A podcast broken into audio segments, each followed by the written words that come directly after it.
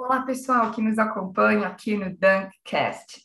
Bem, nós estamos abrindo uma nova série de podcasts e artigos aqui na Dunk, que vai se chamar Commodities Insights. E para abrir essa série, eu convidei o Pedro de Carmo Tavares, que acabou de ingressar no time da Dunk, para me ajudar nessa análise. Pedro, bem-vindo! Olá, Berenice, tudo bom? Obrigado aí pela recepção e vamos tocar aí essa conversa. Sim, gente, o Pedro é agrônomo de formação, mas há vários anos já atua na área financeira e especialmente trabalhou em tradings, vivendo o dia a dia do financeiro no universo de agronegócio e veio para dentro para reforçar esse nosso link com o agro brasileiro. Bem, café é a commodity que tem estado na pauta recente e nas preocupações, claro, de muitos produtores e comercializadores de café em função das geadas que nós tivemos. O Pedro fez uma análise sobre isso, que vai comentar agora conosco, e é claro que a gente também vai fazer essa análise do que está acontecendo com o café com um panorama de gestão de risco e pensando em ferramentas que podem ser usadas para mitigar os impactos dessa situação no negócio dos cafeicultores e também, claro, aqueles que precisam comprar esse café para os seus negócios e indústrias. Pedro, contigo, por favor. Vamos lá. Exatamente, Berenice. A gente é, fez uma análise aí do café, principalmente dos últimos fatos ocorridos aí com, com a chegada do inverno, né? E que a nossa temida geada é, esse ano aconteceu. Então, fazia 20 anos que a gente não via um fenômeno desse acontecer no Brasil, até conversando com um produtor da região de Franca, ele brincou com a gente, né? Falou assim: não foi a geada que é, pegou a gente, mas sim o produtor que pegou a geada. Por quê? O produtor fazia anos que não via uma geada e começou a se arriscar um pouquinho mais em lugares que não poderiam plantar, locais de baixada, onde geralmente acontece a geada. E, infelizmente, esse fenômeno aconteceu e a gente trouxe aí uma análise para para mostrar um pouco mais sobre gestão de risco, é, preços, o que, que a gente pode esperar para essa commodity aí nos próximos anos e nessa safra em si também. Muito bem, Pedro. Então, por favor, o que, que você enxergou e, e trouxe aí de novidades para nós? Compartilhe. Vamos lá. É, como eu comentei, então, já é, a geada veio, né? É, e fazia 20 anos que a gente não via um, uma massa polar vir com tanta força é, para o Brasil. Então, é, a gente viu muitos produtores serem afetados por essa geada. É, a gente fala em uma grandeza aí de 157 mil hectares sendo atingidos é, pela geada, isso só no estado de Minas Gerais. E para vocês terem uma noção de grandeza, é, o estado de Minas Gerais hoje está plantado 313 mil hectares de café. Então, praticamente a metade do, do cafezal de, de café arábica é, foi atingido por pela geada e a gente ainda está é, entendendo o tamanho do dano dessa geada e o que, que ela vai, de fato, é, gerar de, de preocupações e, e, e danos a, a esse setor nos próximos anos. Mas, é, como o café é uma cultura perene, é, ou seja, uma cultura perene é uma cultura de, de, de longa produção, né, que você planta, é uma árvore, é, você tem 20 anos de produção, assim como é a produção longa, você também, para retornar esses frutos, a, a colheita e você ter bons resultados, você também demora. Então, se hoje a gente perder 157 mil hectares de fato é, de café arábica, a gente provavelmente só vai retomar essa área em um a dois anos e a produtividade vai lá embaixo. Os primeiros anos do café são, são ruins ou quase nada. Então, o Brasil, que tem uma importante fatia aí no mercado, ou seja, hoje a gente corresponde a 36% do market share do café mundial, é, a gente perder essa quantidade diária seria uma estimativa aí de aproximadamente 55 milhões de sacas de café a menos no mercado, de um total, em média, aí, nos últimos anos, de 165 milhões de sacas. É, e eu tenho analisado informações da, do USDA e a gente vê que os estoques também globais, eles nunca foram tão baixos em quatro anos. É, então, resumidamente, Berenice, a gente pode ir entrando em mais detalhes, mas é, o que, que a gente enxerga? Que o café teve um problema com a geada. Tem um outro tópico que a gente pode entrar um pouco mais é, no assunto, que é a questão do déficit hídrico. Uh, o café tem sofrido muito com as chuvas nos últimos anos e as previsões para os próximos anos também não são boas. É... De falta de chuvas, né, Pedro? Exatamente. Escassez de água que pode prejudicar ainda mais essa planta que já foi atingida pela geada. Exatamente, exatamente. E, e, e, nessa conversa que nós estávamos tendo até com esse produtor de Franca ontem, ele estava comentando conosco né, a preocupação de que, por exemplo, nessa próxima safra, além dessa planta já ter sido atingida e já estar com sua produção prejudicada, uma falta de água poderia, de repente, fazer um, um, mais uma safra muito difícil, de, de baixa produção, no ano que a gente já está com um estoque reduzido, né? Então, um cenário é, que, do ponto de vista de preço, é altista, do ponto de vista né, de disponibilidade de produto, é de, de talvez aí beirando uma escassez. Então, sim, preocupante para quem para quem compra e para quem vende também, né? Que, enfim, sim. às vezes pode ter um contrato, já um comprometimento de entrega de produto, e de repente não, não ter esse produto para entregar. Então, quer dizer, ainda pode ter então um problema aí de, às vezes, é, ter contratos que não consigam ser cumpridos em função da falta do produto. É isso, Pedro? Exatamente, Berenice, exatamente. Só para também complementar é, um pouco disso que você disse em relação a, vamos dizer assim, oferta e demanda, é, para você entender um pouco melhor a questão um pouco mais técnica do café, pensando agronomicamente. É, o café ele é uma cultura muito peculiar. Ele tem uma questão de bianualidade. O que, que é isso? Que tem anos que ele produz um pouco melhor e tem anos que ele produz um pouco abaixo. É uma questão fisiológica da planta, hormonal e, e por aí vai.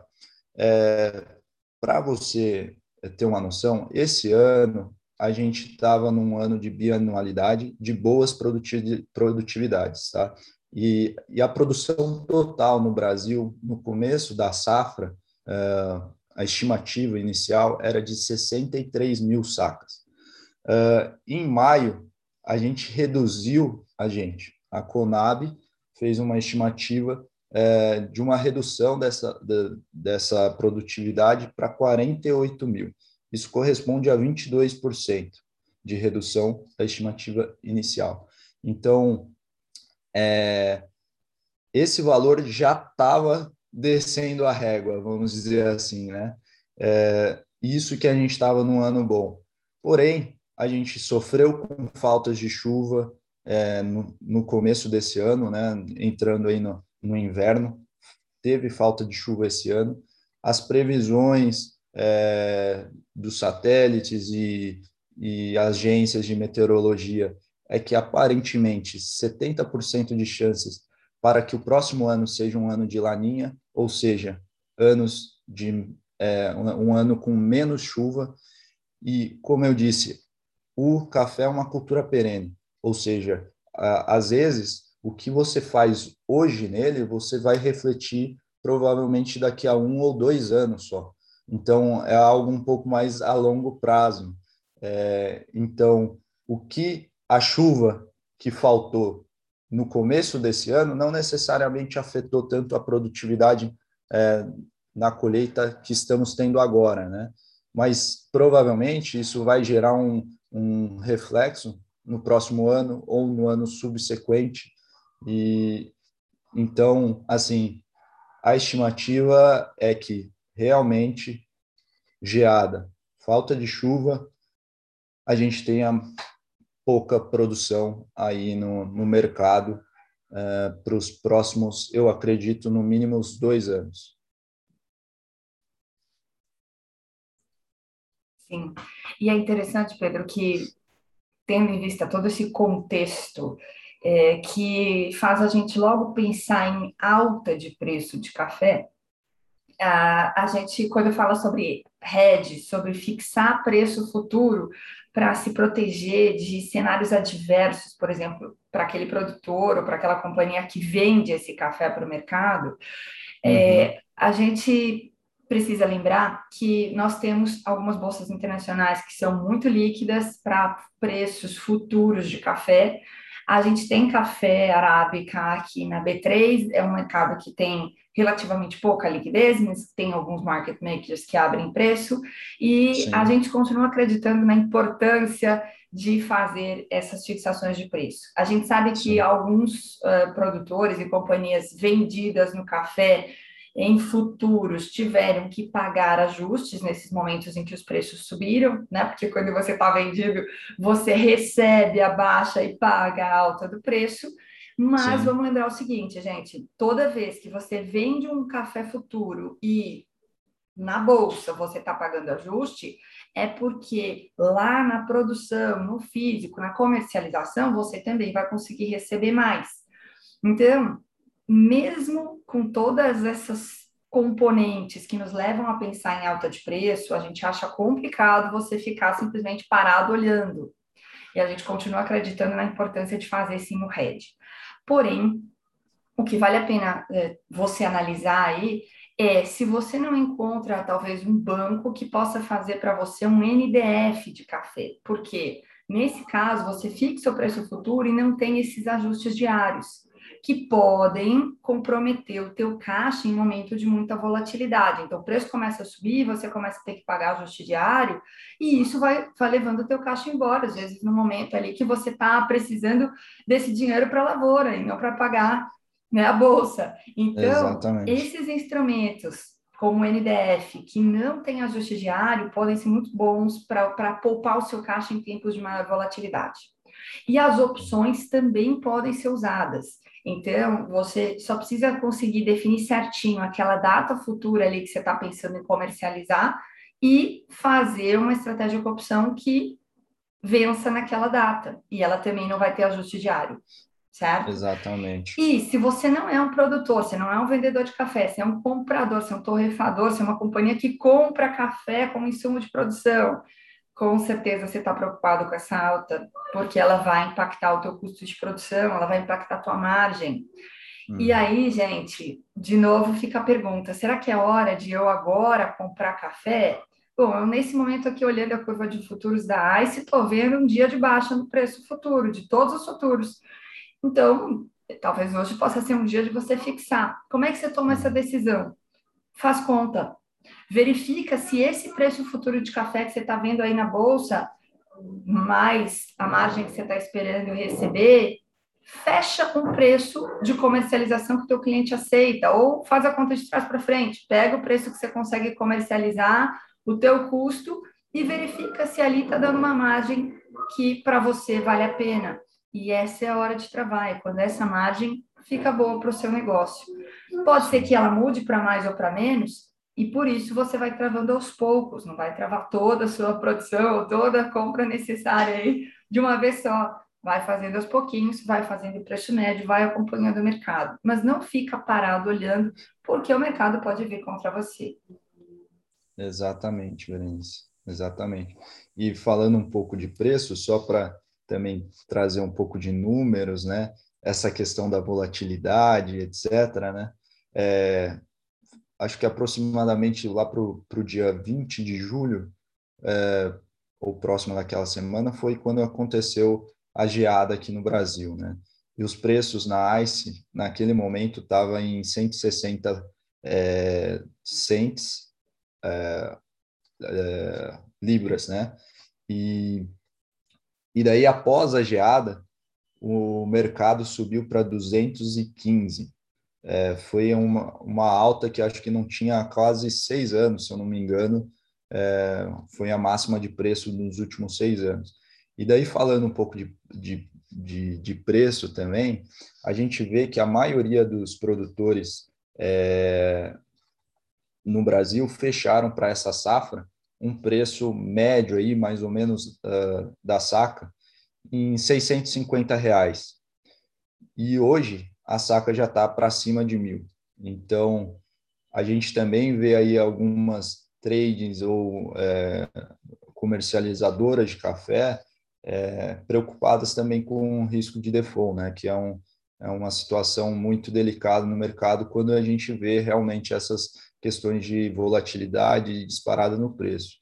Um ponto interessante também, só para fazer um comparativo com outra commodity, Berenice, é que a gente viu isso, algo parecido com café, oh, perdão, com arroz, tá? Só para fazer um comparativo aí, é, a gente viu a disparada do preço da soja é, no Brasil e no mundo nessa, nessas últimas duas safras, né? E a gente viu áreas que eram comumente arroz se tornarem áreas de soja. Então, o produtor vendo o preço aumentar da soja, é, ele falou: não vou plantar arroz, vou plantar soja. E daí a gente viu no começo do ano o preço do arroz disparar porque não tinha arroz no mercado, porque muito produtor deixou de plantar arroz para plantar soja. O paralelo que eu gostaria de fazer comparando o arroz e a soja é o seguinte: bom, é, o produtor pode pensar, o preço do café vai explodir, então eu vou plantar muito café porque eu vou ter esse ganho futuro. O problema é que mesmo que o, ele deixe de plantar uma soja e plante um café, ou que ele renove o canavial que sofreu com a geada, ou algo nesse sentido, o café ele é uma cultura que, para ela se tornar uma cultura madura e está gerando um fluxo de caixa positivo, é pelo menos três a cinco anos para frente. Então, mesmo que ele tome a decisão hoje é, de, de plantar mais, mais área de café, esse retorno ele não vai ver tão cedo e a gente não consegue saber como é que vão estar os preços. Então, talvez, pode daqui a cinco anos, né, que seria o prazo de maturação de, de, um, de, um, de um cafezal, de estar produzindo bem e você começar a ter retorno, é, a gente possa ver até o contrário, né, a, a baixa dos preços, mas ainda está muito longe. É, ainda está muito longe para a gente definir o que a gente consegue enxergar é que, muito provavelmente, esse próximo ano vai ser ano de baixa produtividade e o, o, o ano subsequente provavelmente também. Então, eu acho que vai ter menos café no mercado e provavelmente com isso preços mais, mais altos, né? Sim, só para dar alguns números também, complementando a tua explicação, que foi muito boa, Pedro. Uh, nesse momento, como é que a gente está vendo a curva de futuros da ICE, uma das principais bolsas de café? Setembro 21, que é o primeiro futuro, é, agora trabalhando em queda, cotado a 176,5 centos de dólar por pounds, por libra-peso. E aí, quando a gente olha prazos mais longos, quando a gente olha, por exemplo, o que seria aqui o auge da comercialização brasileira para 2022, né, o segundo semestre, trabalhando na casa de 184.